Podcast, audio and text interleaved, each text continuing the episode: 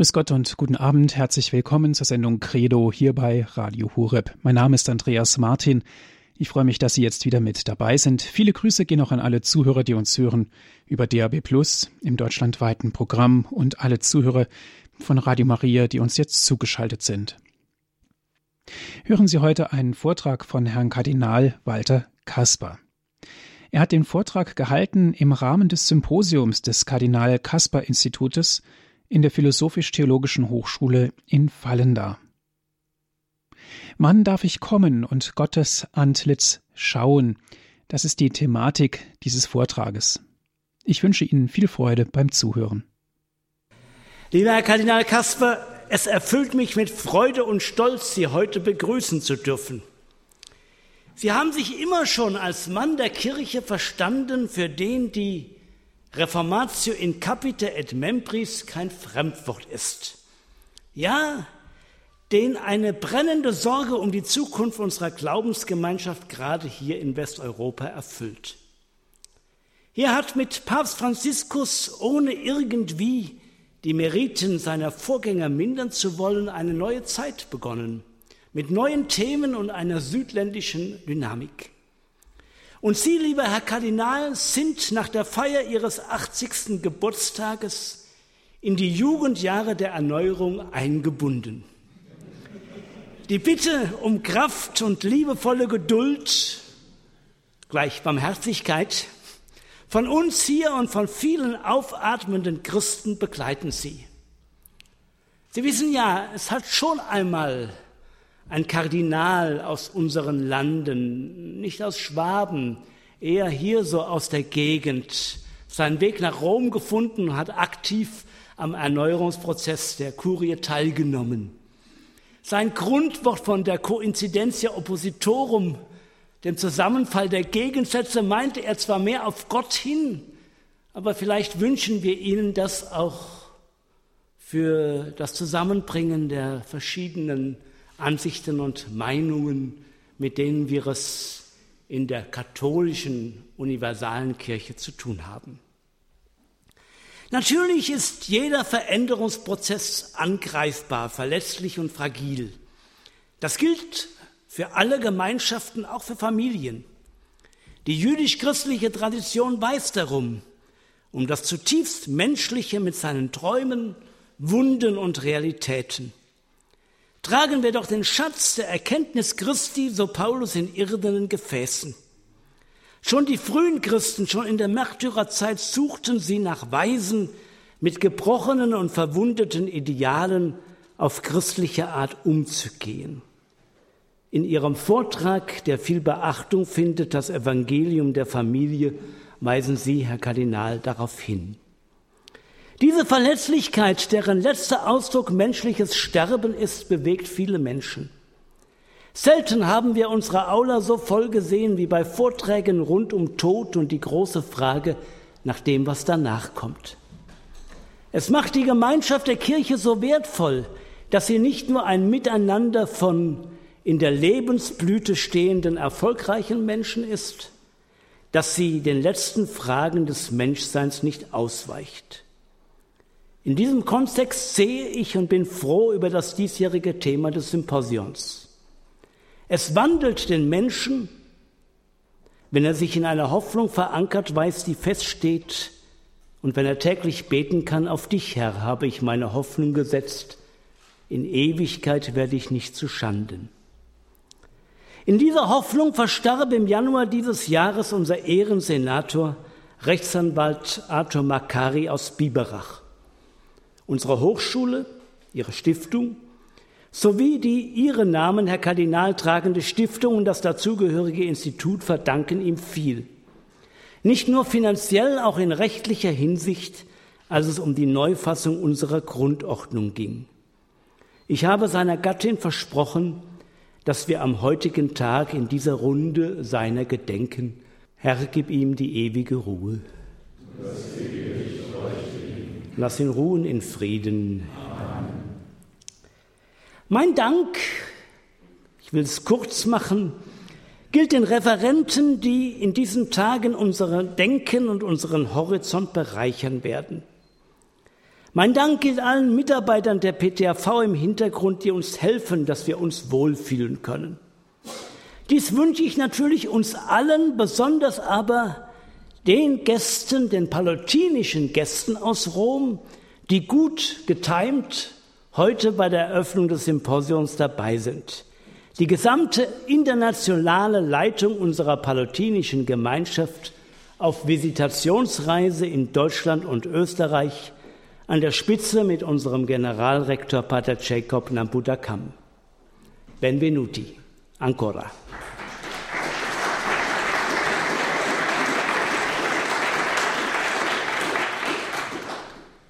Und in eurem Lichtglanz natürlich auch die Mitglieder der Provinzleitung unserer Herz-Jesu-Provinz mit unserem Provinzial Pater Helmut Scharler. Ich darf nun das Wort an Pater George Augustin übergeben. Lieber George, ich danke dir, dem Direktor des KWKI und deinen Mitarbeitern, für alle Vorbereitungen, dass wir wieder diese Tage miteinander gestalten können. Ich freue mich darauf. Lieber Kardinal, liebe Gäste unseres Institutes und Freunde, Pater Rektor hat uns alle ausführlich begrüßt. Ich kann es kurz fassen und ich grüße Sie alle herzlich. Das ist schön, dass Sie alle da sind und gekommen sind. Das Thema unseres Symposiums ist die Hoffnung auf das ewige Leben als Kraft für das Handeln heute.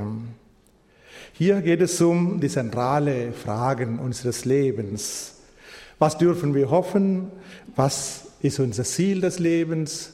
Wo enden wir und wie können wir auch von dieser Hoffnung her unser Leben heute gestalten? Darum geht es eigentlich, das ist eine grundsätzliche Frage für uns alle, alle denkenden Menschen.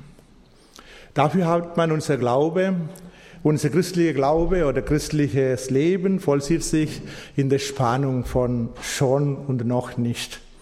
Mit dem schon meinen wir, das Heil ist uns geschenkt erlebbar. Wir leben in der Zeit des Heiles bei, äh, mit Gott in seiner Gemeinschaft.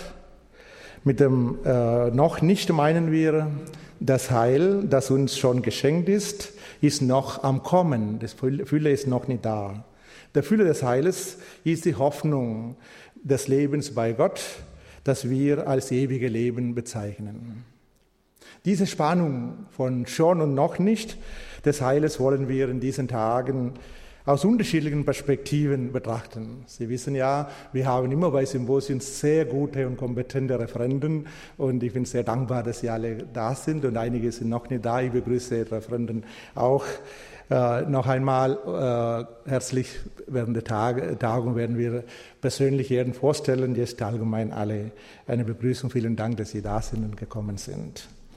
Der Ausgangspunkt unseres Nachdenkens ist immer die Offenbarung Gottes in Jesus Christus und seine Auferstehung ist die Grundlage unserer Hoffnung. Und diese Hoffnung ist die Kraft für das Handeln heute. Wenn wir diese Hoffnung nicht hätten, wenn wir diese Transzendenz, Offenheit oder Transzendenz nicht hätten, haben wir keinen Sinn für unser Leben, finden wir keinen Sinn.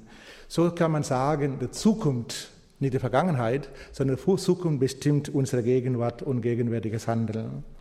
Der Mensch fragt nach dem Sinn des Lebens und Ziel des Lebens. Wohin gehen wir? Was ist unsere Zukunft? Die christliche Antwort auf diese Frage ist die Gemeinschaft mit Gott. Wir tragen in uns diese große Sehnsucht nach Erfüllung unseres Lebens, Gottes Erfüllung des Lebens. Das Leben in Fülle ist es Sein in der Gegenwart Gottes. Dies alles wollen wir thematisch einmal vertiefen. So möchte ich auch mit einem Gebet beginnen. Gott unser Vater, wir loben dich und preisen dich. Du bist Ursprung und Ende unseres Lebens. Aus Liebe hast du uns erschaffen, uns zu Freude berufen. Dafür danken wir dir.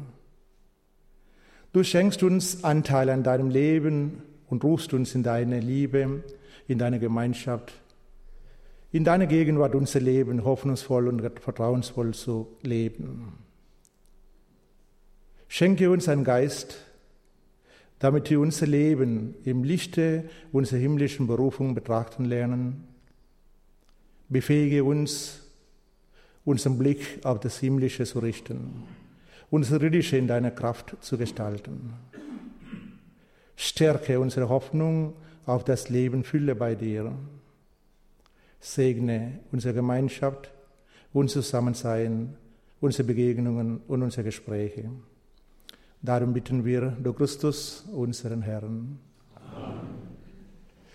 Liebe Freunde, meine lieben, sehr verehrten Damen und Herren, ich muss gestehen, die Einladung zu einem Einleitungsvortrag zum Symposium über die letzten Dinge, die Hoffnung auf das ewige Leben, hat mich in Verlegenheit gebracht.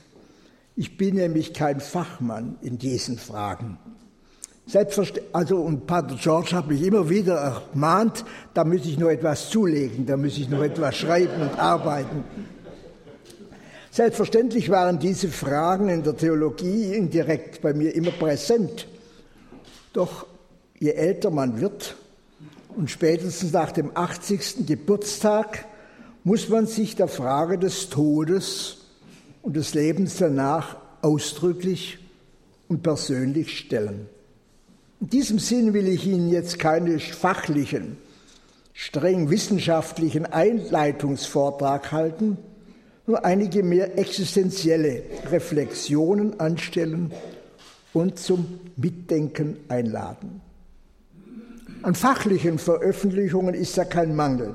Im Gegenteil, Hans-Urs von Balthasar hat einmal gesagt, die Eschatologie, also die Lehre von den letzten Dingen, sei der Wetterwinkel der gegenwärtigen Theologie.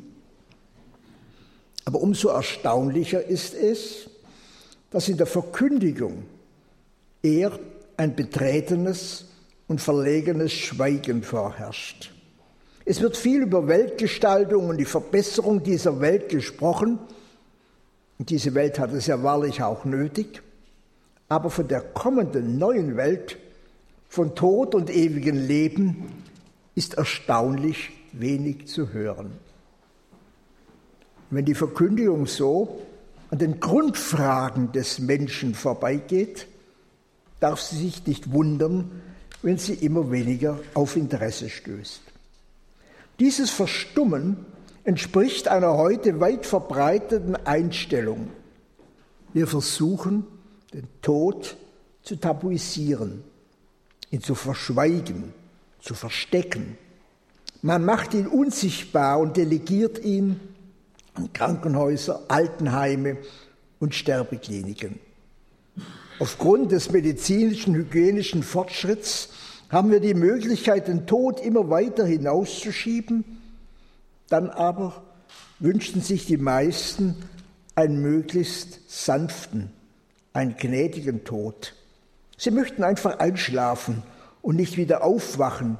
Oder sie hoffen sich einen Sekundentod, einfach weg sein. Für unsere Vorfahren war genau das eine schreckliche und schauderhafte Vorstellung.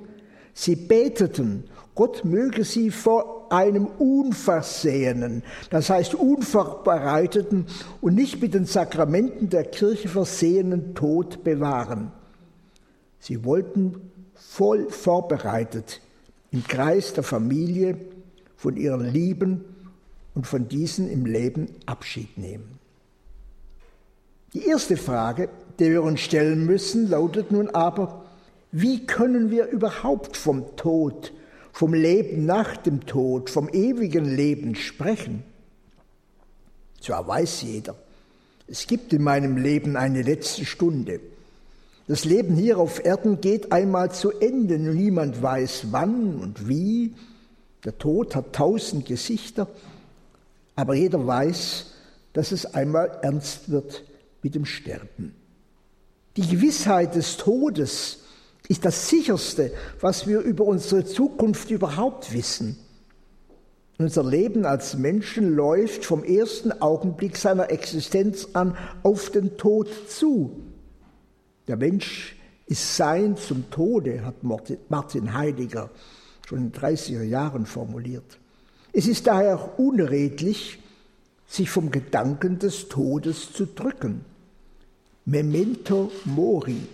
Gedenke, dass du ein sterblicher Mensch bist. So wurde schon den siegreichen römischen Feldherren zugerufen Und so entspricht es alter christlicher Spiritualität. Aber was ist der Tod? Die geläufigste Antwort lautet, der Tod ist die Trennung von Leib und Seele. Das scheint eindeutig, ist es aber nicht. Denn was ein Leib ohne Seele ist, das vermögen wir einigermaßen zu sagen, nämlich ein Leichnam, das sich auflöst und zerfällt. Aber was ist die Seele ohne Leib? Man mag es drehen und wenden, wie man will, sie ist keine menschliche Person. Und Thomas von Aquin sagt das ausdrücklich, denn der, für den Menschen ist es wesentlich, in Leib und Seele zu existieren. Man kann die Aussagen von der Trennung der Seele und vom Leib also nicht so verstehen, dass nur der Leib stirbt und die Seele sich des Leibs entledigt, wie ihn aus seinem Kerker befreit weiterlebt. Es stirbt nicht etwas am Menschen, es stirbt der Mensch, der ganze Mensch.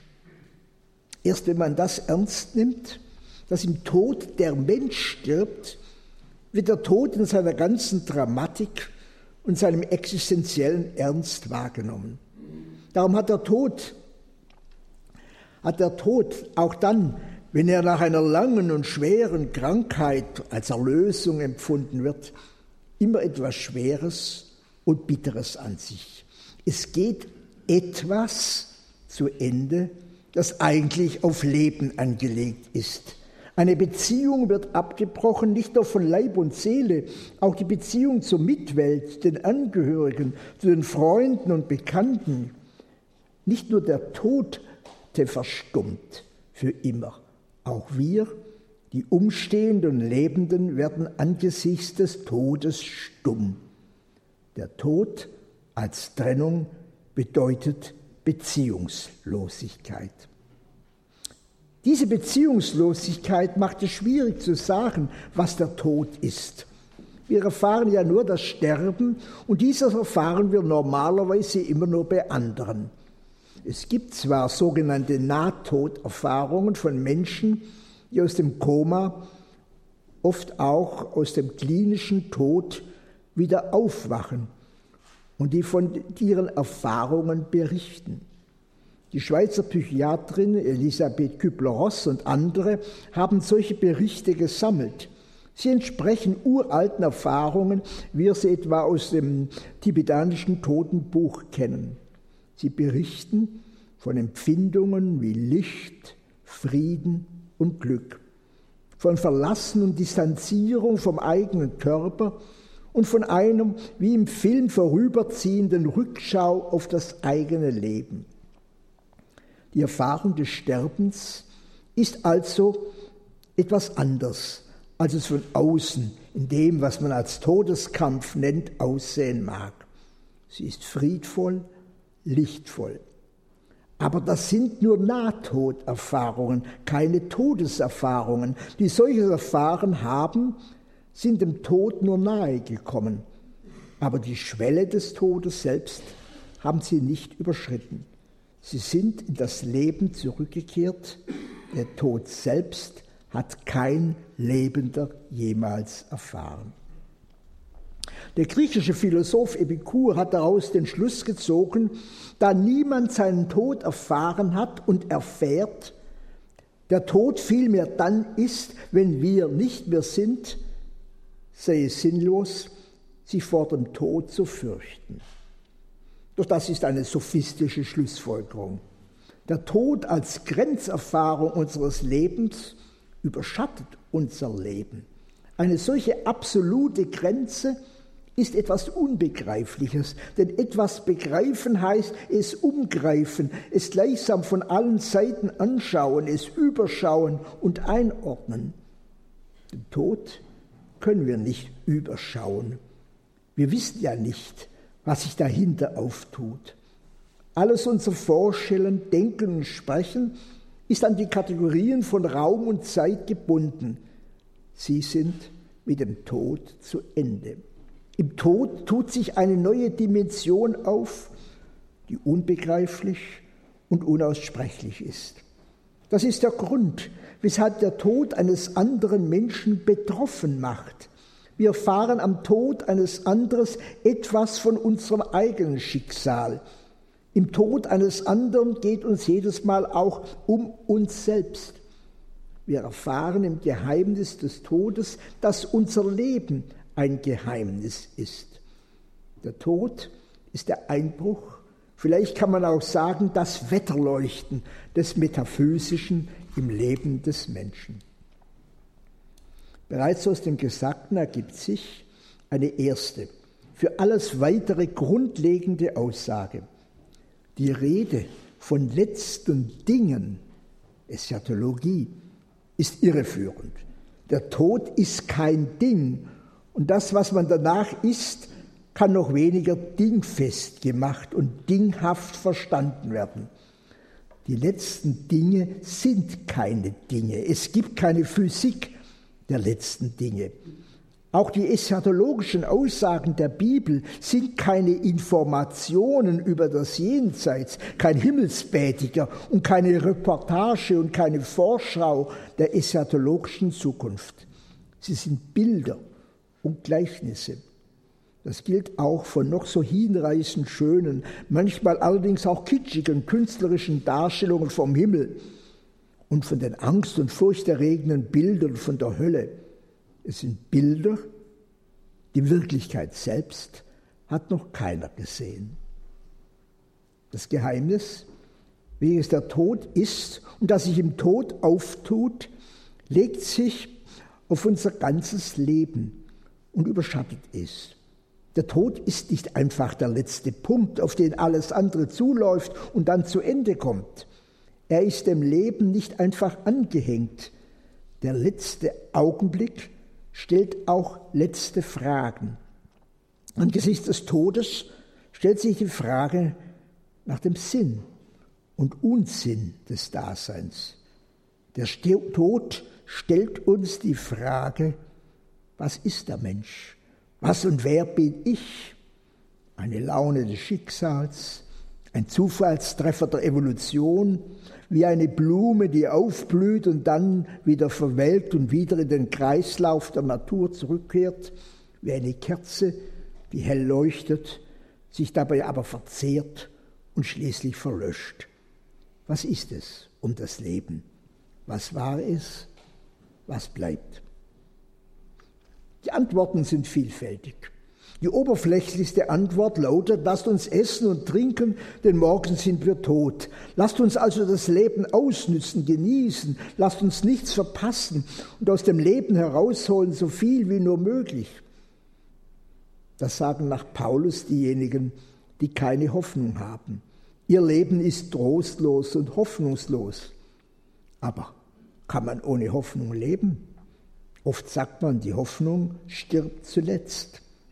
Was also bleibt? Eine alte Antwort lautet, wir leben in unseren Nachkommen, unseren Kindern und Kindeskindern weiter. Ihnen hinterlassen wir nicht nur ein materielles, sondern auch ein kulturelles Erbe, damit sie es weiterführen. Oder wir leben weiter in dem, was wir geschaffen haben, seien es materielle Güter oder das, was wir geschrieben oder künstlerisch geschaffen haben weiterleben im Nachruf und Nachruhm, weiterleben dadurch, dass wir uns einen Namen gemacht haben, der in die Annalen der Geschichte eingeht. Doch das gilt nur von den allerwenigsten.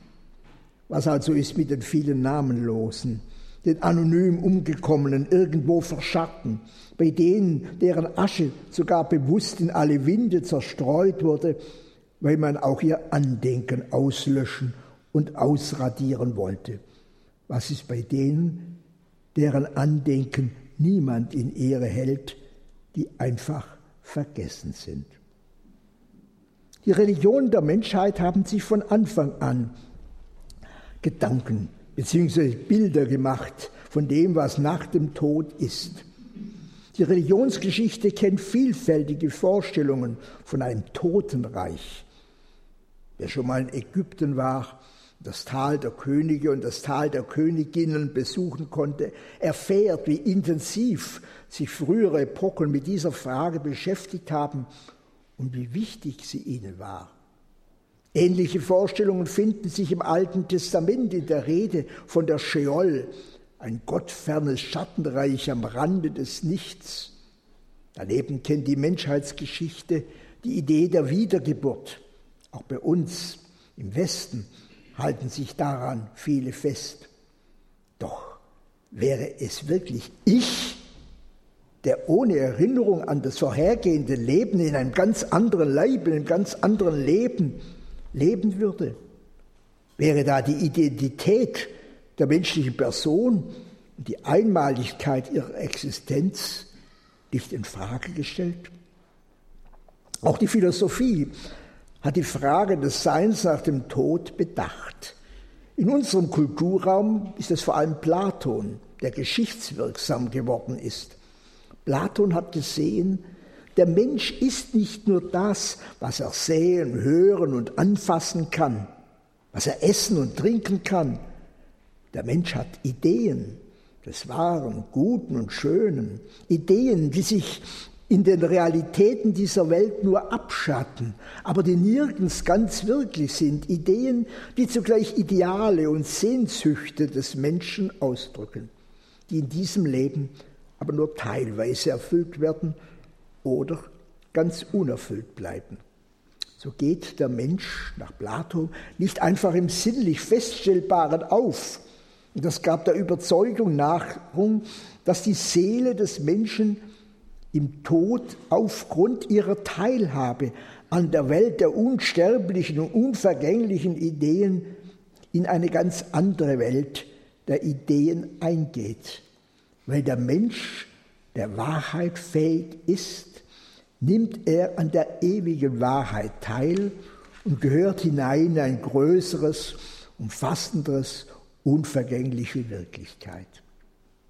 Der Neuzeit ist die Einbettung des Menschen in ein größeres Ganzes zerbrochen. Der Mensch steht nun als Subjekt auf sich selbst gestellt der objektiven Welt und auch seiner leiblichen Verfasstheit gegenüber. Erst jetzt kam die bei Descartes viel besprochene Leib-Seele-Dualismus auf. So wurde die Lehre von der Unsterblichkeit der Seele aufgrund deren wesenhaften Unzerstörbarkeit zum Grunddogma der Aufklärung. Und für den, den Philosophen der Neuzeit, Immanuel Kant, wurde sie zu einem notwendigen Postulat der praktischen Vernunft. Kants alles zusammenfassende Frage lautete, was ist der Mensch? Wie kann unser Menschsein glücken? Innerhalb der Begrenzungen der materiellen und sinnhaften Natur ist das nie vollendet möglich. Wenn wir trotzdem an der Würde des Menschen, am Sinn menschlicher Existenz festhalten wollen, so Kant, dann ist das nur mit Hilfe des Postulats Gottes und der Unsterblichkeit der Seele möglich. Und so waren die beiden Grunddogmen der Aufklärung die Existenz Gottes und die Unsterblichkeit der Seele. Sie waren das Einzige, das in der liberalen Theologie von Adolf von Harnack noch festgehalten wurde, in seinem exakt im Jahr 1900 erschienenen Schrift Das Wesen des Christentums. Heute sagt man das etwas anders. Wir können etwa mit Marx Horkheimer sagen, die Gerechtigkeit geht in dieser Welt nie auf. Aber kann es sein, dass am Ende der Mörder triumphiert über sein unschuldiges Opfer? Kann es sein, dass so viel Unrecht ungesühnt bleibt, dass so viele Hoffnungen nicht aufgehen und bitter enttäuscht werden? Können wir mit einem solchen Gedanken leben? Können wir? Sollen wir damit leben? Ist es dann nicht die einzige Rechtfertigung für Gott, dass er nicht existiert? Ist dann nicht, wie Albert Camus es formuliert hat, der Selbstmord die einzige ernsthafte Frage? Die Frage nach Tod und Unsterblichkeit ist also eine Urfrage des Menschen. Dabei geht es nicht nur um mich, es geht um uns alle. Wir können diese Frage nicht aufgeben und als belanglos abtun. Wer diese Frage aufgibt, gibt den Menschen auf, der gibt sich selber auf. Die Bibel nimmt diese Menschheitsfrage auf.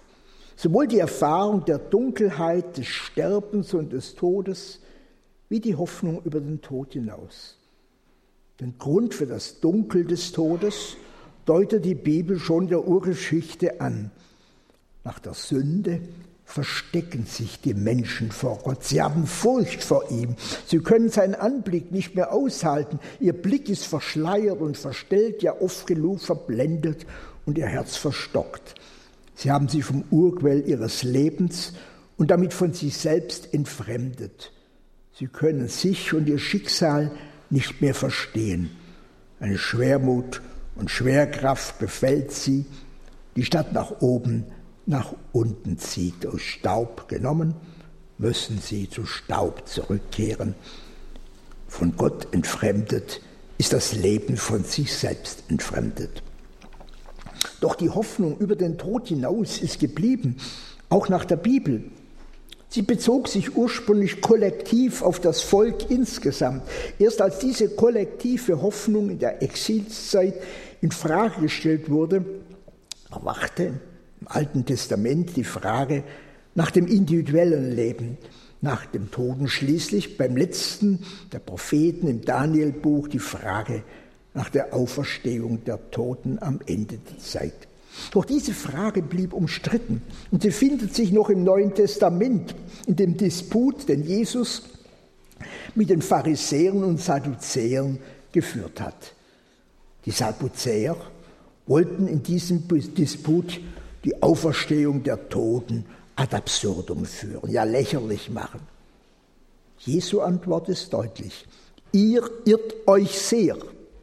Habt ihr denn nicht gelesen, heißt es dort, dass Gott sich als Gott Abrahams, Isaaks und Jakobs geoffenbart hat? Er ist das kein Gott der Toten, sondern von Lebenden. Und damit verweist Jesus auf die Uroffenbarung am brennenden Dornbusch. Gott ist ein lebendiger Gott. Er gibt das Leben, er will das Leben und er offenbart sich als der, der Tod und Leben umgreift. Die Auferstehung der Toten ist da hier keine menschliche Wunschvorstellung, keine Projektion unseres eigenen Lebens und Überlebenswunsches, keine Spekulation und auch kein Postulat bekannt. Sie ist Ausdruck des Glaubens an Gott und des Glaubens, dass er der Mensch in ein Gott ein Gott des Lebens ist. Und so ist der Glaube an das Leben im Tod nach dem Tod, die Auferstehung der Toten, kein Zusatz zum Gottesglauben. Sie steht und fällt der Glaube an den lebendigen, mit dem Glauben an den lebendigen Gott. Wer an Gott, so wie in der Bibel bezeugt wird, glaubt, der glaubt an das Leben. Und damit nimmt Jesus die Grundbotschaft auf, die sich bereits im Alten Testament besonders in den Psalmen findet. Gott hat uns nach seinem Bild geschaffen. Er hat uns mit Herrlichkeit und Ehre gekrönt, Psalm 8. Er kennt uns von Mutterleib an, ja, schon, hat uns schon im Schoß unserer Mutter geformt. Und er hat unser schon im Mutterschoß gedacht. Deshalb kann der Mensch Gott gar nicht loswerden. Sein Bild ist ihm sozusagen in die Seele gebrannt. Der Mensch sucht wesentlich Gottes Antlitz, bittet sein Angesicht über uns leuchten zu lassen. Und dann dem schönen Psalm 42, wie der Hirsch lechzt nach frischem Wasser, so lechzt meine Seele Gott nach dir. Meine Seele dürstet nach Gott, nach dem lebendigen Gott. Wann darf ich kommen und Gottes Antlitz schauen? Die Frage wird auch von den Psalmisten umso bedrängender, als sie schon ehrt der alttestamentliche Gläubige der Frage den Spötter, der Spötter ausgesetzt sieht, die fragen, wo ist nun dein Gott? In dieser Hinsicht ist der Psalm 22 besonders eindrucksvoll. Es ist der Psalm, den Jesus sterbend am Kreuz gebetet hat. Er beginnt mit dem Ruf, mein Gott, warum hast du mich verlassen? Erinnert daran, dass Gott ihn aus dem Schoß seiner Mutter gezogen hat. Du aber, Herr, bist nicht fern. Rette mich vor dem Rachen des Löwen, vor den Hörnern der Büffel. Dann kommt die Gewissheit im Psalm. Ich will deinen Namen meinen Brüdern verkünden inmitten der Gemeinde. Denn er hat mich nicht verachtet, nicht verabscheut das Elend des Armen. Er verbirgt sein Gesicht nicht vor ihm. Er hat auf sein Schreien gehört Deine Treue preis ich in der großen Gemeinde. Ich erfülle meine Gelübde vor denen, die Gott fürchten. Denn der Herr regiert als König, er herrscht über alle Völker. So der Psalm 22. Aufgrund des Glaubens an den lebendigen Gott, der uns auch im Tod nicht aufgibt, nicht fallen lässt, konnte der Psalmist die Schreckensvorstellung von dem gottfernen Toten und Schattenreich der Scheol überwinden. Er bittet, dass Gott uns nicht der Unterwelt preisgibt, dass er seinen Frommen den Tod und das Grab nicht schauen lässt. Der Fromme braucht die Fesseln des Todes nach dem Psalme nicht schrecken, auch wenn ihn die Bande der Unterwelt umstricken. Der Herr heißt es, greift aus der Höhe herab, fasst ihn und zieht ihn heraus. Er führt uns ins Weite. Er wird mich loskaufen aus dem Reich des Todes. Ja, er nimmt mich auf. Psalm 49. Wohin könnte ich fliehen vor deinem Geist? Wohin mich vor denen dein Angesicht flüchten? Steige ich hinauf in den Himmel, so bist du dort bete ich mich in der Unterwelt, bist du zugegen? Würde ich sagen, Finsternis soll mich bedecken, statt Licht soll Nacht mich umgeben? Auch die Finsternis wäre für dich nicht finster, die Nacht würde leuchten wie der Tag, die Finsternis wäre Licht. Psalm 139. Jesus hat diese Botschaft von Gottes Option für das Leben nicht nur durch Worte bestätigt. Gott selbst hat sie mit der Auferschweckung Jesu endgültig wahrgemacht. Jesus Christus hat durch seinen Tod das Tor des Todes aufgestoßen. Sterbend hat er den Tod besiegt. Petrus zieht in seiner Predigt am ersten Pfingsten den Psalm 16 und wendet ihn auf Jesu Auferweckung an. Zitiere, ich habe den Herrn beständig vor Augen, er steht mir zur Rechten. Ich wanke nicht. Darum freut sich mein Herz und frohlockt meine Zunge, und auch mein Leib wird in sicherer Hoffnung ruhen. Denn du gibst mich nicht der Unterwelt preis, noch lässt du deinen Frommen die Verwesung schauen. Du zeigst mir den Weg zum Leben, du erfüllst mich mit Freude vor deinem Angesicht. So Petrus aus dem Psalm 16. Der Tod Jesu wurde in seiner Auferweckung zum neuen Passjahr, zum Durchgang, zum Leben. In dieses Passjahr werden wir in der Taufe das Untertauchen und das Wasser und das neue Auftauchen feiert hineingenommen. Die Taufe auf den Tod Jesu wird zur Hoffnung, dass wir als neue Menschen mit ihm leben und so, wie wir in seinem Tod vereinigt sind, auch mit seiner Auferstehung vereinigt werden. Wir werden erlöst in Hoffnung, heißt es im Römerbrief. Das vierte Evangelium bringt es vollends auf den Punkt. Niemand hat Gott je gesehen. Der Einzige, der Gott ist und am Herzen des Vaters ruht, hat Kunde gebracht. Jesus Christus, er ist der Weg, die Wahrheit und das Leben. Wer ihn sieht, sieht den Vater. Und dann, das ist das ewige Leben, dich, den einzigen wahren Gott zu erkennen und Jesus Christus, den du gesandt hast. Wir werden ihn, 1. Johannesbrief, schauen, wie er ist. Ähnlich Paulus. Jetzt sehen wir nur wie im Spiegel, in rätselhaften Umrissen, dann aber von Angesicht zu Angesicht. 1 Korinther 13. Wir können also zusammenfassen. Die Eschatologie die Botschaft von Tod, Auferstehung und ewigem Leben nimmt eine Urhoffnung der Menschheit auf. Sie ist kein Zusatz zum Gottesglauben, sondern dessen konsequente Entfaltung. Sie macht ernst mit dem Gott Jesu Christi, der Jesus Christus die Fesseln des Todes gesprengt hat. Die Eschatologie ist der Anthropologie nicht aufgepfropft, sondern Botschaft von der letzten Erfüllung auf die der Mensch in seinem ganzen Wesen angelegt ist.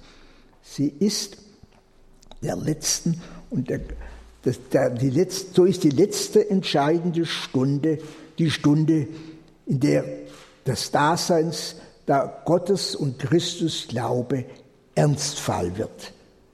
Diese Botschaft sagt uns, der Weg in den Tod geht nicht ins Leere, nichts ins Nichts, Wer an Jesus Christus glaubt, darf überzeugt sein, wir werden auf der anderen Seite des Todes erwartet. Es wartet einer auf uns. Erwartet von dem, der uns geschaffen und der uns durch den Tod seines eigenen Sohnes vom Tod erlöst hat. Nun ausgehend von diesen biblischen Grundaussagen hat Hans-Urs von Balthasar von einer Reduktion der Eschatologie gesprochen. Besser sollte man von einer Konzentration sprechen. Er hat auf Psalm 73 verwiesen, wo es heißt, ich aber bleibe immer bei dir, du hältst mich an meiner Rechten. Was habe ich im Himmel außer dir? Neben dir erfreut mich nichts auf der Erde hier keinerlei Beschreibung der Hölle oder des Paradieses. Gott allein bleibt vor dem Blick des Psalmisten und er will nur Gott, mit Gott sein, im Himmel oder auf Erden. Das ist genug für ihn. Da ist nichts Kosmologisches. Wir stehen damit im Zentrum des Glaubens Israel.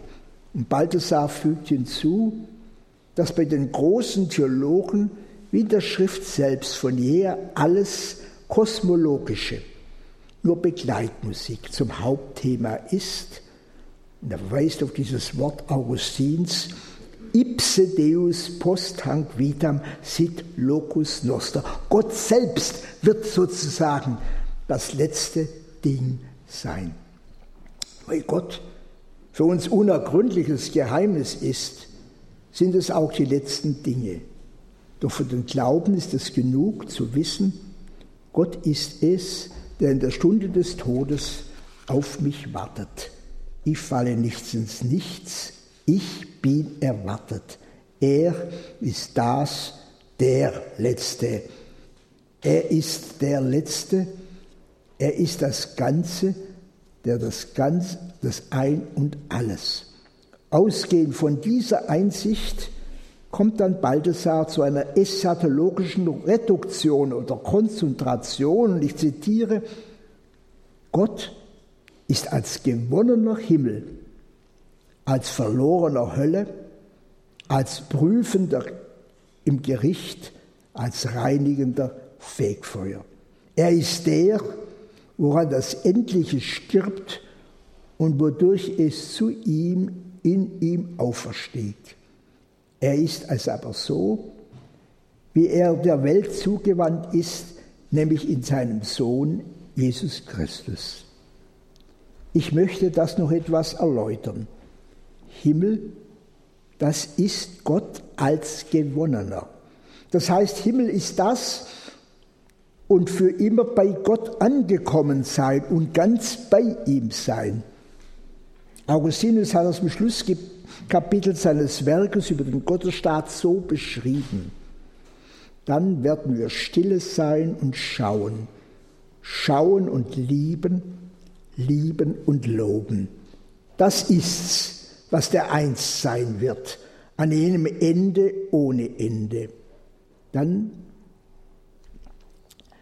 Denn welch anderes Ende gäbe es für uns, als heimzugelangen zu dem Reich, das kein Ende hat. Hölle das ist Gott als Verlorener. Das heißt, die Erfahrung, endgültig am Sinn des eigenen Daseins vorbeigelebt zu haben und den Sinn seines Lebens definitiv verfehlt zu haben und verloren zu sein. Auch der Verlorene lobt Gott. Er lobt und anerkennt ihn als Sinn des Daseins, das er selbst verfehlt hat. Und so geben auch die Verdammten wider Willen Zeugnis davon, dass Gott alles in allem ist. Eine andere Frage ist es, ob je ein Mensch in dieser schrecklichen Verlorenheit angekommen ist. Wir wissen es nicht. Die Kirche hat Menschen heilig gesprochen, aber sie hat niemals jemand als ewig verdammt bezeichnet. Das heißt nicht, es gibt die Hölle nicht. Die Hölle ist eine reale Möglichkeit. Sie sagt uns, du kannst dein Leben total verfahren und für immer verfehlen. Sie stellt uns vor den ganzen Ernst, den Tod ernst unserer Entscheidung. Fegefeuer ist das um ökumenisch am meisten umstrittene Thema. Es gibt dafür keinen direkten Beleg in der Heiligen Schrift, indirekt aber ist das Gemeinde bereits in der alttestamentlichen Aufforderung für die Toten zu beten. Die findet sich am Ende im zweiten Makkabäerbuch. Solches Gebet für die Toten ist ein fester Bestandteil unserer Liturgie und sofern ältesten Zeugnis kirchlichen Glaubens, aus dem sich dann einer langen Geschichte die Lege vom Fegfeuer entwickelt hat. Das Fegfeuer ist kein Straf- und Konzentrationslager, in dem man eine Zeit lang gequält und dann umerzogen wieder entlassen wird. Es ist die endgültige Begegnung des Menschen mit Gott, indem der Mensch angesichts der unendlichen Liebe Gottes schmerzlich inne wird, dass er Gott nur halbherzig geliebt hat und darum noch gar nicht ganz fähig ist, Gottes Liebe in sich aufzunehmen. Es ist kein physisches Feuer, sondern Gottes lodernde Liebe als reinigendes Feuer, das uns frei und rein macht. Es ist äußerster Ausdruck der nie endenden Barmherzigkeit Gottes, der alles tut, um möglichst jedem eine letzte Chance zu geben und sich um uns an sich zu ziehen. Bei allen Aussagen über die letzten Dinge geht es also immer um das eine, dass wir endgültig bei Gott ankommen und dass Gott bei uns ankommt. Wir würden diese Konzentration jedoch falsch verstehen, würden wir nur sie als die einzelne individuelle Person und damit auf unser persönliches Seelenheil beziehen. Es gibt das Ich, nicht ohne das Du und nicht ohne das Wir. Weder in diesem Leben noch im neuen Leben stehen wir als Einzelne vor Gott, sondern immer als Glied des einen Volkes und der Gemeinschaft der Heiligen, das heißt der, ein, der, durch die Taufe Geheiligten. Wir können noch einen Schritt weitergeben.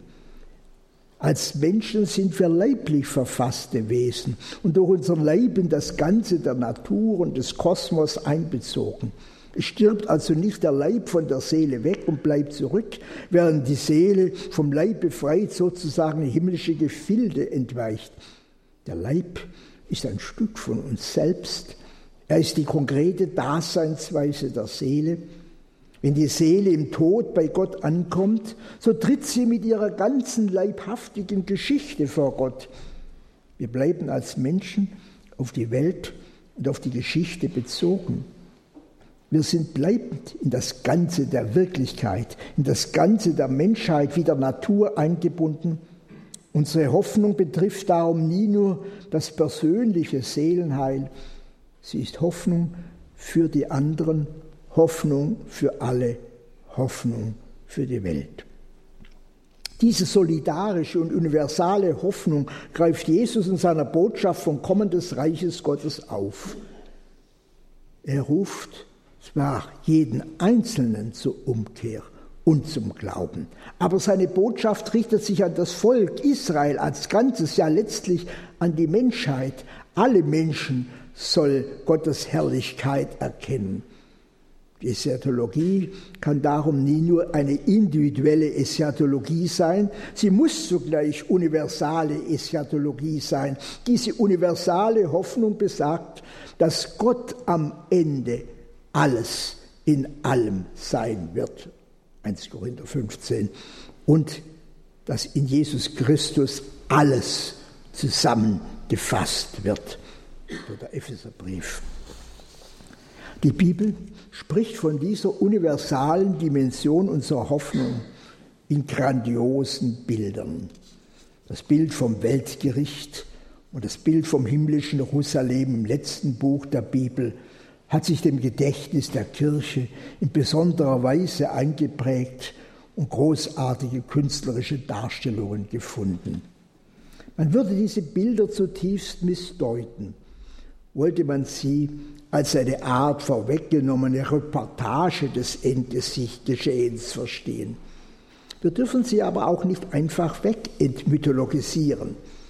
Sie haben ein rational nachvollziehbaren Kern, der darin besteht, dass die Hoffnung von uns Menschen sozusagen aufs Ganze geht, dass wir in diesem Leben das Ganze immer nur im Fragment oder oft wie im Zerspiegel verwirrt und verwirrend sehen.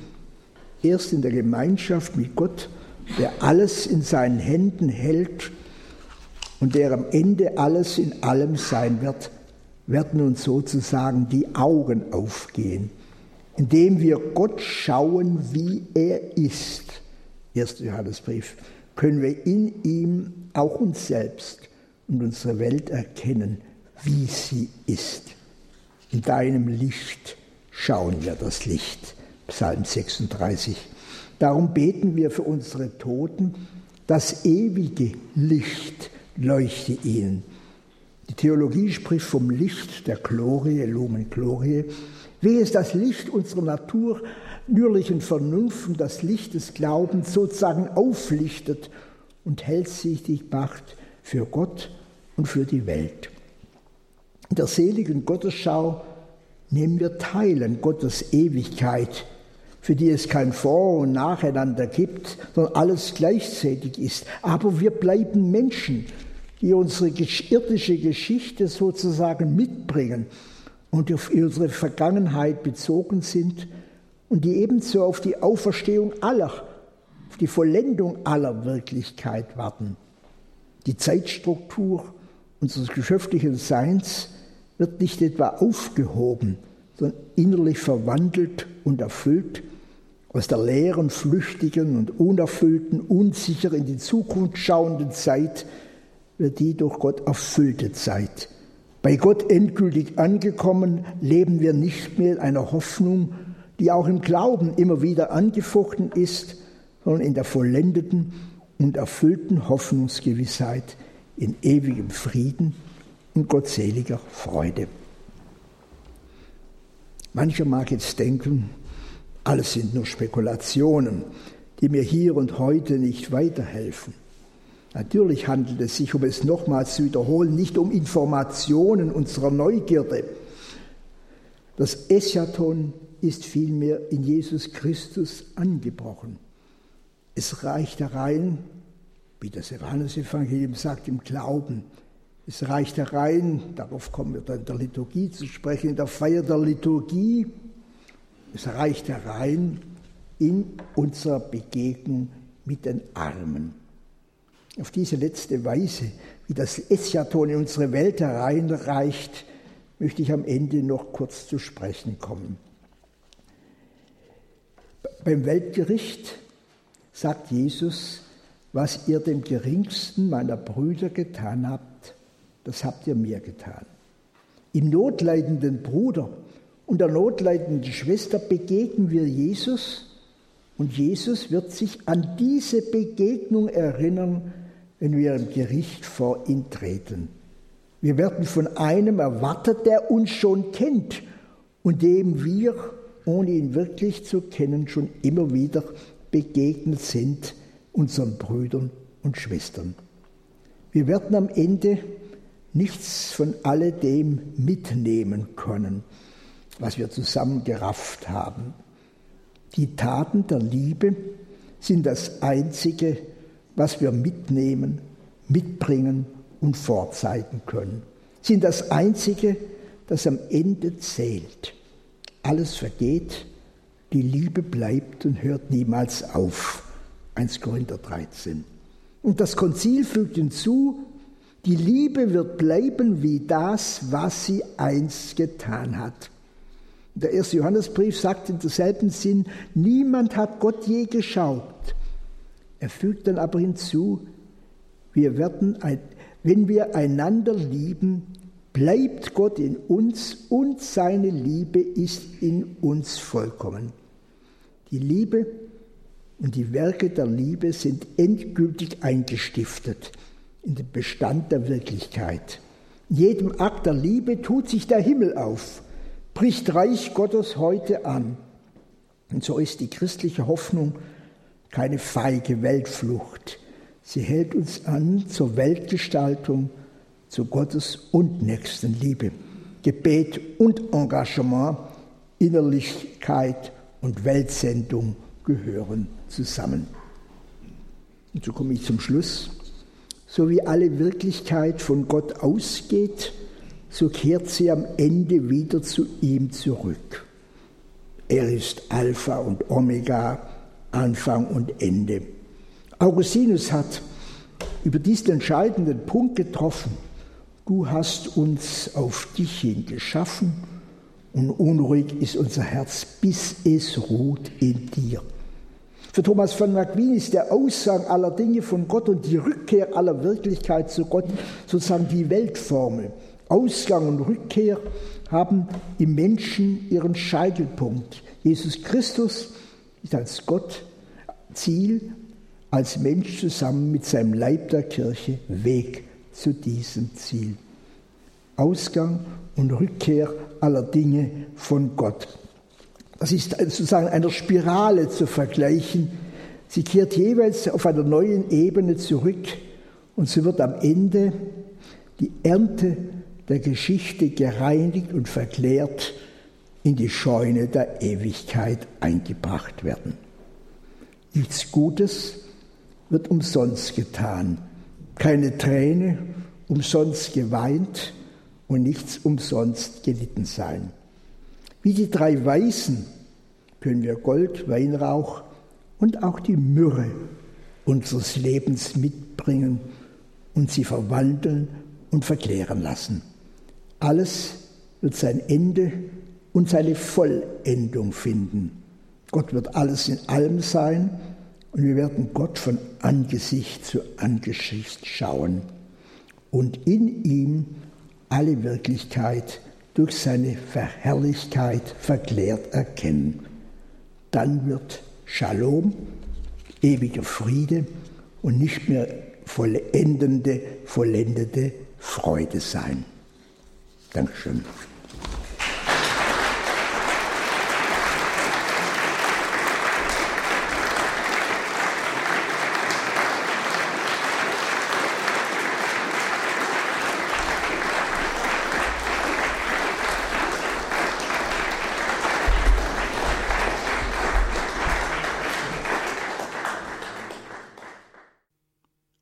Sie hörten einen Vortrag von Herrn Kardinal Walter Kasper.